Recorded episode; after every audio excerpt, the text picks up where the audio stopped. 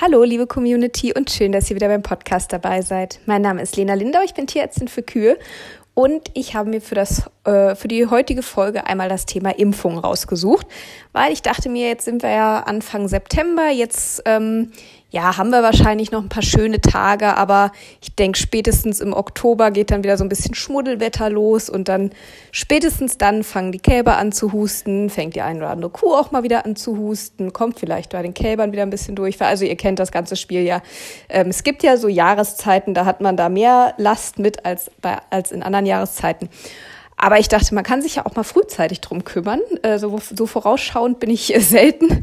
Aber äh, in dem Fall dachte ich mir, macht das ja vielleicht mal Sinn, dass wir uns vielleicht mal schon ein bisschen vorher mit dem Thema Impfungen beschäftigen. Ähm, was haben die für einen Zweck? Wann soll man das machen? Äh, wie funktioniert das Ganze überhaupt? Äh, also wie funktioniert das, dass die Impfungen überhaupt funktionieren?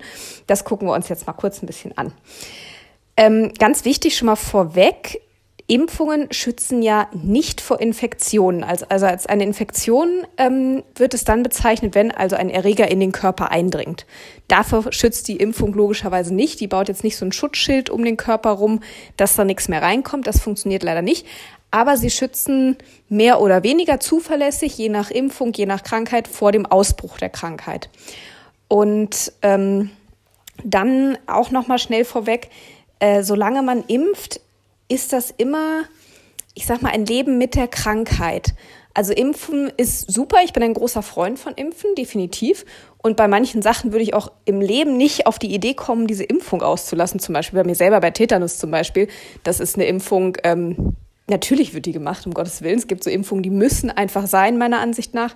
Aber es gibt auch Impfungen, bleiben wir mal zum Beispiel bei Thema, ähm, beim Thema Rindergrippe zum Beispiel da lohnt es sich auch immer noch mal ein bisschen drumrum zu gucken. Also nicht einfach zu impfen und dann ist schon gut, sondern es hat ja einen Grund, warum die Kälber oder die Kühe, je nachdem, diese Krankheit bekommen. Klar, zum einen sind natürlich die Erreger da, äh, das ist immer Grundvoraussetzung, aber ne, es ist ja wie bei uns Menschen, nur weil, weil eine Grippewelle rumgeht, wird ja nicht jeder krank oder nur weil gerade Erkältungszeit ist, wird nicht jeder krank. Klar können manche auch, haben manche vielleicht ein besseres Immunsystem als andere, ähm, aber häufig ist es ja auch so, man hat eigentlich ein ganz gutes Immunsystem und dann ja, wird man aber, weiß nicht, geht man spazieren und kommt mal in einen Regenguss und dann pfeift noch ein kalter Wind und am nächsten Tag liegt man flach. Und so ähnlich ist es ja bei den Tieren auch, ne, dass dann auch irgendwelche Begleitumstände noch dazukommen, wodurch die Tiere dann leichter krank werden als andersrum, zum Beispiel durch schlechte Luft, durch ein schlechtes Hygiene, ähm, ach, Management ist mal so ein doofes Wort, durch eine schlechte Hygiene, so. Ähm, und ähnliche Sachen. Ne? Also ihr wisst ja so die typischen, die üblichen Verdächtigen. Entschuldigung. Äh, von daher lohnt es sich auch immer, finde ich, immer noch mal auf Haltung und Fütterung und Luftqualität und da ist schon der Frosch im Hals äh, und so solche Geschichten zu gucken auf ähm, auf seine eigenen Arbeitsabläufe, ne, mutig den Tieren vielleicht auch in einem bestimmten Lebensabschnitt zu viel zu, ähm, entsteht da Stress, entstehen durch andere Sachen Stress. Also ne, alles, was das Immunsystem noch zusätzlich belastet, kann natürlich dazu führen, dass Erreger auch leichteres Spiel haben einfach, wo die Tiere vielleicht sonst mit klarkommen würden, aber dadurch, dass jetzt noch, weiß ich nicht, gerade schlechte Luft im Stall ist, noch Stress war wegen was auch immer ähm, und dann bricht sowas auf einmal aus. Also von daher, äh, lange Rede, kurzer Sinn, ähm, sollte es auch immer Ziel sein. Es klappt nicht immer. Aber wenn man sich mal so als Ziel gesteckt hat, irgendwann auch vielleicht wieder ohne die Impfung klarzukommen, ähm, dann guckt man vielleicht auch besser mal hier und da, was man ansonsten außenrum auch noch verbessern kann, außer dass man jetzt nur impft. So, jetzt aber zum eigentlichen Thema. Impfen war ja das Thema. Dazu mal ganz kurz. Ähm, wie so eine Impfung überhaupt funktioniert. Also das Immunsystem ist so ein bisschen in zwei Teile aufgegliedert. Wir haben ein angeborenes Immunsystem, ein unspezifisches Immunsystem.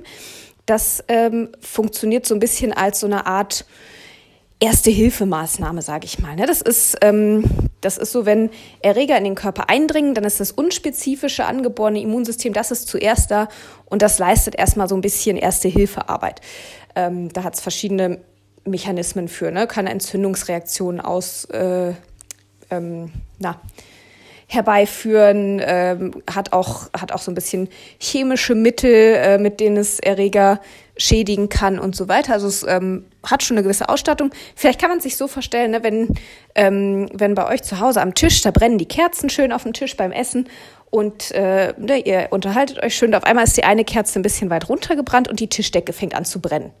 So, dann springen erstmal alle auf und äh, einer kippt sein Wasserglas drüber, der andere haut mit der Tischdecke drauf. Und wenn das einfach nur so ein kleiner Tischdeckenbrand ist, dann reicht das ja unter Umständen. Ne? Also keiner macht wirklich was, was gezieltes, so was, ne, was jetzt genau an dieser Stelle ganz speziell wirken soll, sondern alle machen was, von dem sie wissen, das könnte helfen, das Feuer auszumachen.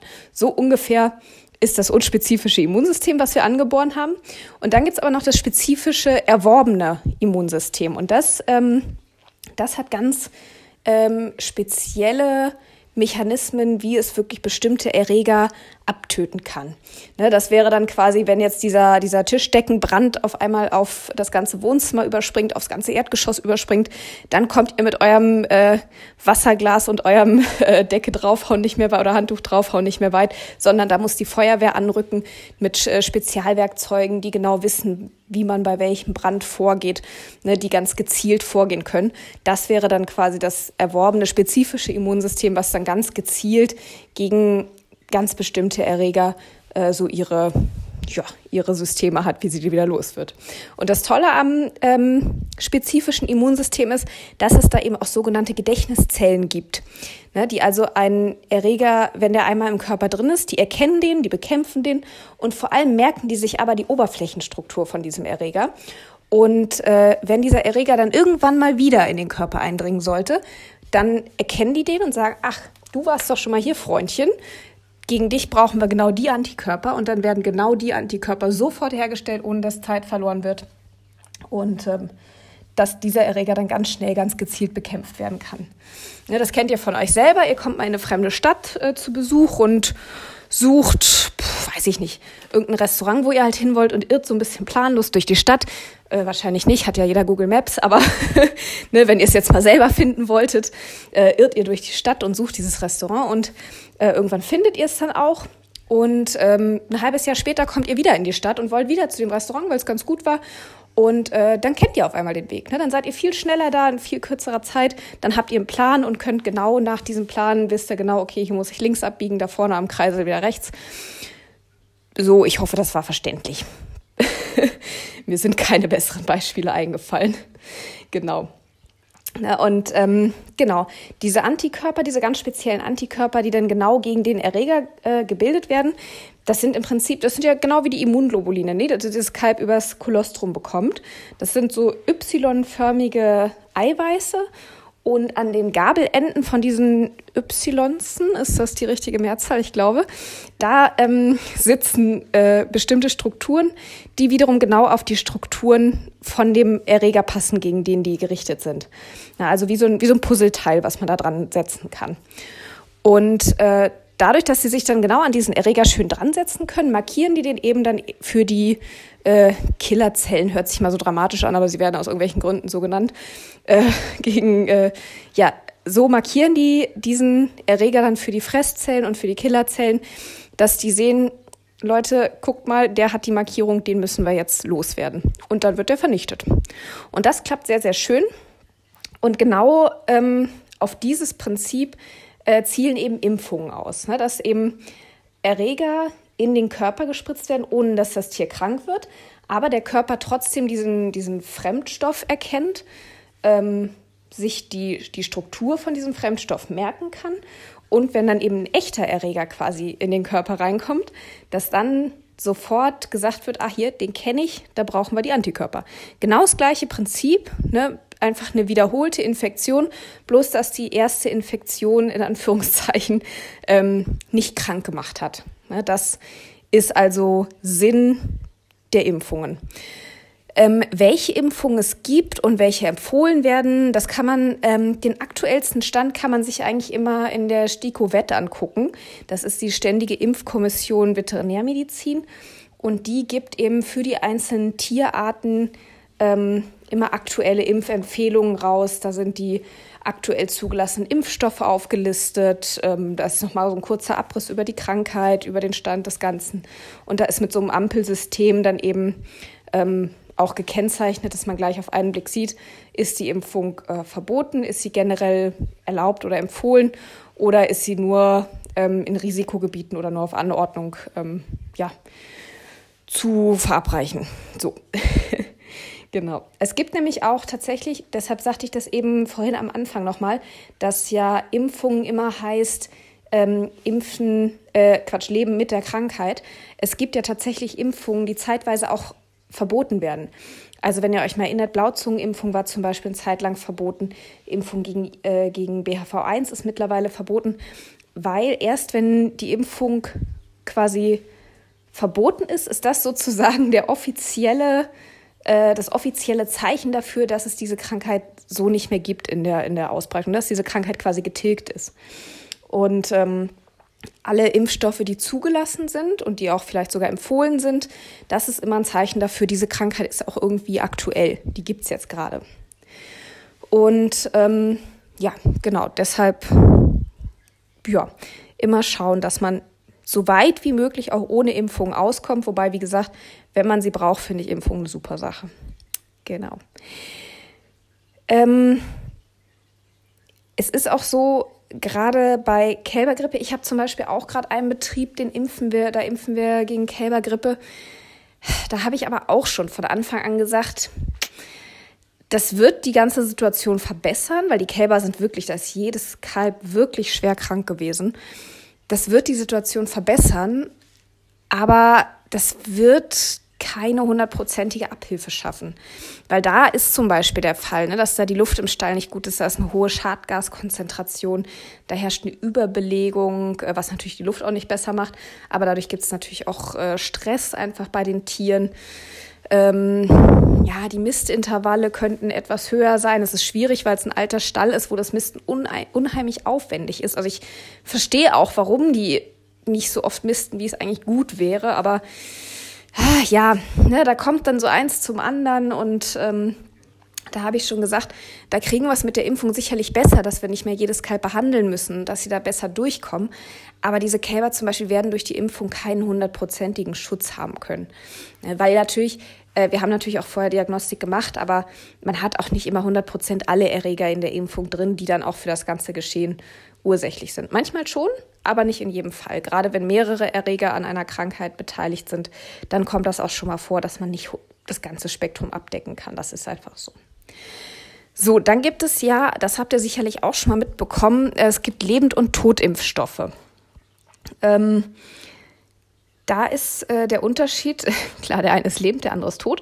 Also bei Lebendimpfstoffen ist es so, da wird tatsächlich eine richtige Infektion simuliert. Also es wird ein lebender, vermehrungsfähiger Erreger in das Tier geimpft, ähm, bei dem aber die krankmachende Wirkung abgeschwächt wurde. Ähm, und die Totimpfstoffe, die enthalten entweder komplette äh, abgetötete Erreger oder auch manchmal sogar nur Erregerteile, die eben ähm, die Oberflächenstruktur besitzen, die fürs Immunsystem wichtig sind. Ähm, oder teilweise auch tatsächlich nur Toxine. Bei Tetanus zum Beispiel impft man ja nicht den Erreger selber, sondern, ähm, sondern das Tetanustoxin, was aber entgiftet ist natürlich. Das wäre ja sonst würde es auch bei der Einimpfung bleiben.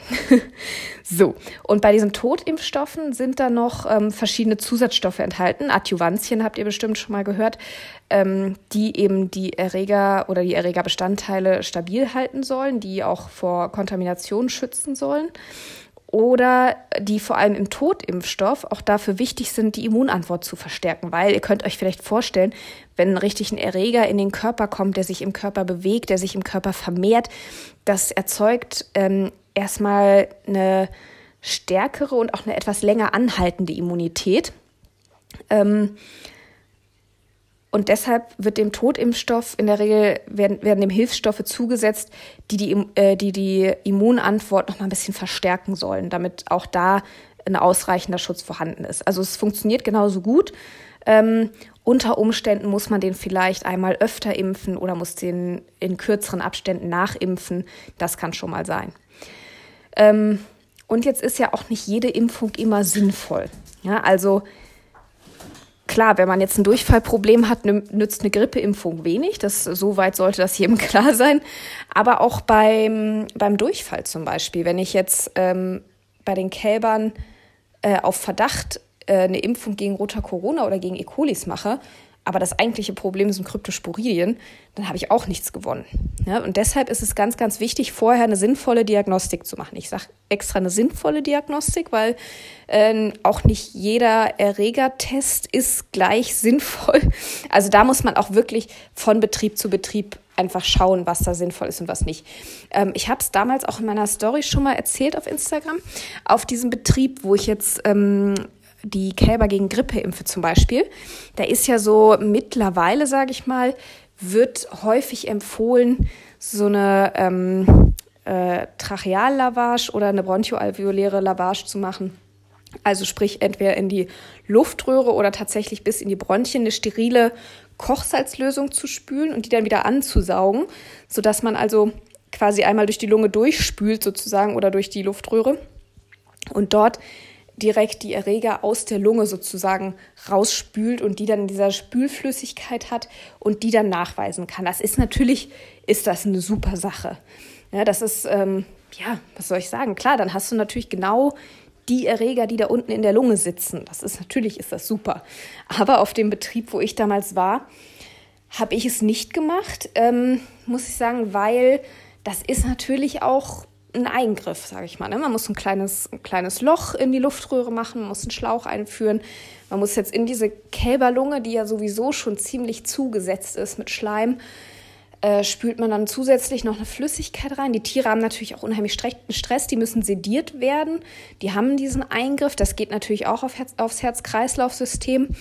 Und mir persönlich waren zum Beispiel die Kälber, die ich dort vorgefunden hat, die akut krank waren, die also genau die waren, die wir beproben wollten, die waren mir tatsächlich für so einen Eingriff nicht stabil genug. Da hatte ich Angst, ne? Ihr kennt das alle beim Xylazin. Äh, wenn ihr die zum Enthornen spritzt, äh, wenn, wenn man da so einen Ticken zu hoch geht, dann vergessen die schon mal zu atmen kurz und sowas. Ne? Und wenn die dann sowieso schon angeschlagen sind und dann noch sowas dabei kommt, ah, das war mir ein bisschen heiß, weil ich dann auch dachte, ne, solange die dann auch noch schlafen, dann husten die auch nicht richtig ab, dann sammelt sich noch mehr Schleim in der Lunge und ja, also das, ah, das war mir nichts. Da habe ich dann gesagt, nee, das machen wir nicht, so schön das auch ist.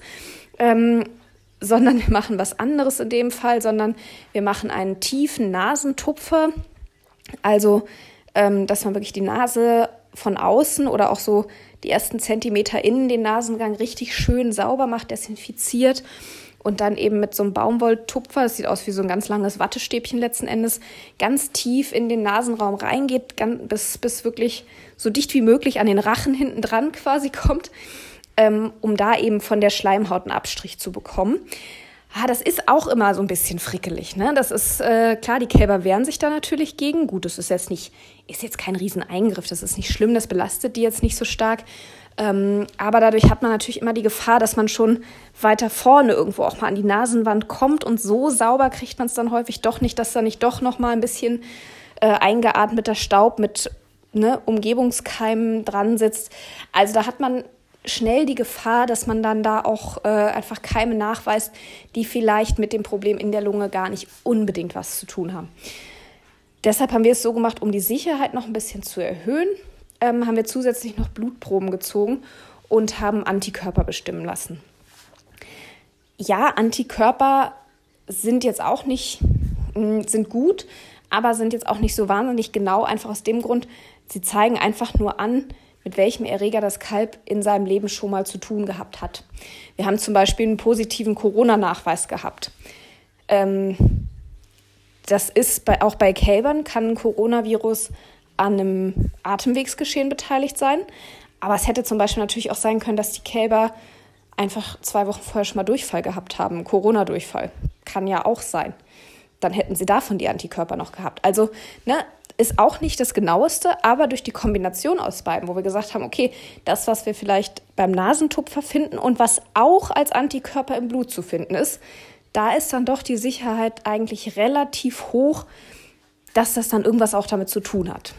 Und dann gibt es natürlich auch noch Erreger, äh, ein paar Erreger, die, ähm, wenn man dagegen Antikörper hat, dann haben die was damit zu tun. Wenn ich zum Beispiel einen Antikörper oder im Nasentupfer einen Nachweis von einem Para-Influenza-Virus habe. Influenza hat nichts mit Durchfall zum Beispiel zu tun. Ne? Also das ist dann, da kann man sich dann schon relativ sicher sein, dass der dann auch wirklich da ist und dass der zumindest in welchem Maße auch immer an dem Ganzen beteiligt ist. Ja, also wieder lange Rede, kurzer Sinn. Also was wichtig ist, ist eine sinnvolle Diagnostik. Das macht ihr wirklich am besten mit eurem Tierarzt zusammen, der euch sagen kann, welche Proben sinnvoll sind, in welchen Abständen. Bei Kotproben macht es zum Beispiel selten Sinn, einfach von einem Kalb eine Probe einzuschicken, sondern da schickt man oft dann auch mal von mehreren Kälbern Sammelkotproben ein, äh, über, die über mehrere Tage auch genommen werden, weil die Erreger auch nicht immer im gleichen Maße ähm, ausgeschieden werden. Dann ist es bei vielen Erregern, gerade bei Durchfall zum Beispiel, so, dass sie nur wirklich in den ersten Stunden, äh, wenn die Kälber krank sind, ausgeschieden werden. Also ne, da muss man wirklich gucken, was vermutet man, was ist so der Verdacht und welche Probe macht dann auch Sinn. Und ähm, bei Durchfall zum Beispiel nehme ich ganz gerne so im ersten Moment erstmal so einen Schnelltest. Der ist im Stall schnell gemacht, zehn Minuten, ist günstig. Dann hat man schon mal so einen ersten Eindruck. Die sind natürlich nicht so genau wie eine Laboruntersuchung. Wobei ich hatte jetzt auch ähm, schon mehrfach den Fall, dass ich äh, den Schnelltest gemacht habe. Dann hatten wir schon mal so einen Vorverdacht und haben dann ganz gezielt noch Kotproben genommen und die Ergebnisse haben sich sehr gut gedeckt. Also von daher, ich würde nach wie vor nicht nur auf den Schnelltest gehen, aber ähm, der liefert schon mal ganz gute Hinweise, was das Problem sein könnte. Gut.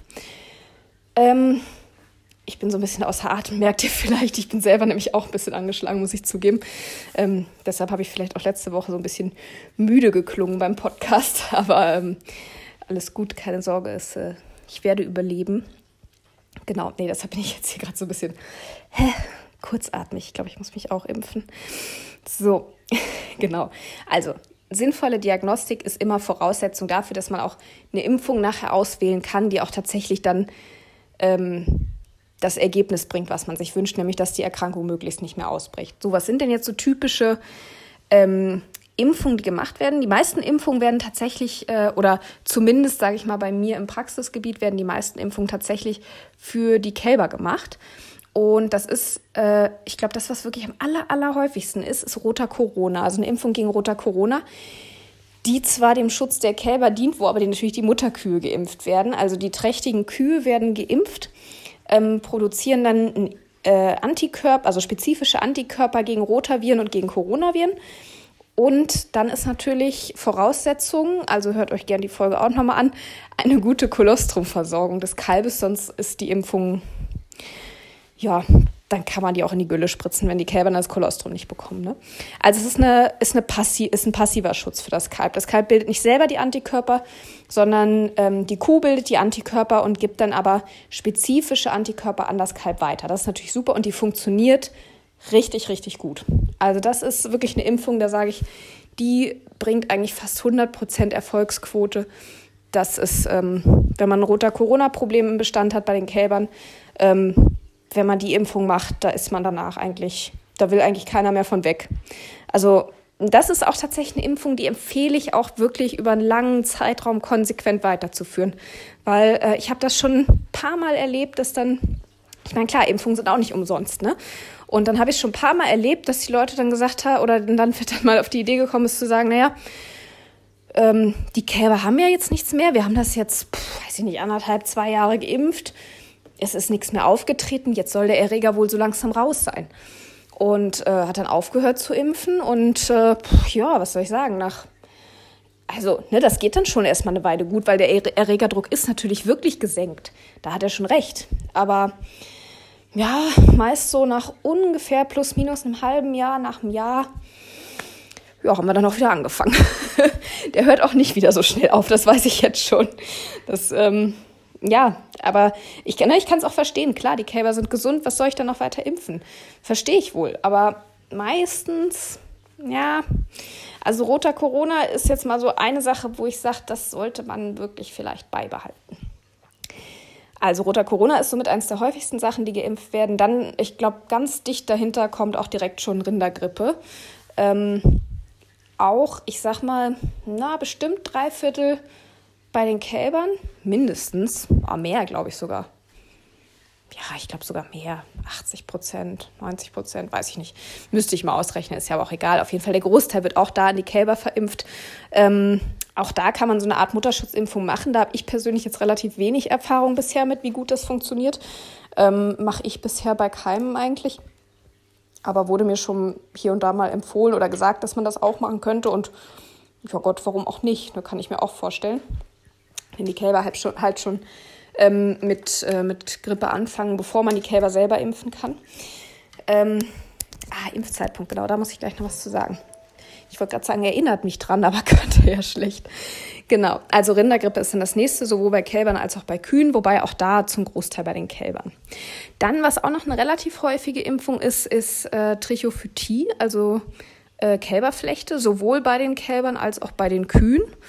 Ähm, und da ist zum Beispiel die Besonderheit, dass man das auch als therapeutische Impfung machen kann. Also dass man tatsächlich, was man ja sonst überhaupt nicht soll und darf, dass man auch wirklich kranke Tiere impfen kann und die dann dadurch gesund werden. Das ist natürlich eine super Sache und das funktioniert in aller Regel auch sehr gut. Ähm, ja, gegen, äh, es gibt noch mal so ein paar, also hier zumindest in der Gegend gibt es noch mal so ein paar einzelne Betriebe, die noch gegen BVD impfen. Jetzt natürlich wieder verstärkt auch gegen Blauzunge. Ja, ansonsten sind x weitere Impfungen vorhanden, die dann allerdings nur betriebsindividuell irgendwie Sinn machen. Gegen verschiedene Mastitis-Erreger, gegen Coxiellen, gegen Schmallenberg und so weiter und so fort. Also mm, da gibt es noch relativ viele Impfungen. Auch gegen Mortellaro gab es mal eine Impfung, hatte ich ja auch neulich schon mal gesagt. Aber gerade so die gegen Mastitis und die gegen Mortellaro habe ich bisher, muss ich persönlich sagen, nicht von so durchschlagenden Erfolgen gehört. Vielleicht, also, ne, wenn, wenn einer von euch das macht und hat da gute Erfolge mit, dann ähm, teilt das gerne mal mit uns. Fände ich auch mal spannend, da mal eine Gegenseite zuzuhören. Aber alles, was ich so bisher gehört habe, war so sehr durchwachsen. Also, mh, hm, ja, war nicht so der durchschlagende Erfolg. Und was es dann noch gibt, ähm, sind zum Beispiel auch bestandsspezifische Impfstoffe, die in Einzelfällen, also auf ne, auf dem entsprechenden Betrieb, wenn es keinen kommerziellen Impfstoff äh, gibt für diese Erkrankung, ähm, dann können die sehr, sehr sinnvoll sein und sehr, sehr gut wirksam sein tatsächlich auch. Also so ein Paradebeispiel dafür sind immer ähm, Papillomaviren. Ähm, vielleicht habt ihr das schon mal gesehen bei Kühen, wenn die so unglaublich große, so Warzen, also ne, fängt natürlich erstmal mit kleinen Warzen an, so gerade in der Euterregion, am Kopf gerne und die dann aber wirklich auch riesig werden können. Also wirklich so fußballgroße äh, ja, Warzenberge habe ich schon irgendwo am Euter und am Bauch hängen sehen. Ähm, und daraus zum Beispiel kann man ganz toll betriebsspezifische Impfstoffe machen, die dann auch therapeutisch eingesetzt werden können. Das funktioniert zum Beispiel super ähm, manche Betriebe haben für ihre Kälber zum Beispiel auch eine bestandsspezifische Schluckvakzine gegen, äh, gegen E. coli. Also da gibt es ähm, verschiedenste Möglichkeiten, die, wie gesagt, im Einzelfall auch wirklich gut helfen und sehr sinnvoll sein können. Genau. Was war mir gerade noch eingefallen? Ihr solltet mich an irgendwas erinnern. Ähm, Impfzeitpunkt, genau richtig. Das ist noch ganz wichtig. Äh, gerade bei den Kälbern. Also klar, ne, jede Impfung hat so ihr Impfschema für eine Grundimmunisierung. Also in der Regel ist es so, dass einmal geimpft wird und nach, in der Regel bei den meisten Impfstoffen irgendwie nach in einem Zeitraum von zwei bis vier Wochen nochmal eine zweite Impfung erfolgt, die das Ganze nochmal so ein bisschen, ähm, ja, die wie so eine zweite Infektion für den Körper quasi ist, um diese Immunität zu festigen. So ungefähr. Und ähm, was jetzt aber der Fall ist bei den Kälbern, ähm, die haben ja von Anfang, also von Geburt an erstmal kein eigenes ähm, erworbenes Immunsystem. Die haben diese, diese, dieses Erste-Hilfe-Immunsystem, was ich vorhin sagte, dieses angeborene, unspezifische Immunsystem, das haben die Kälber auch.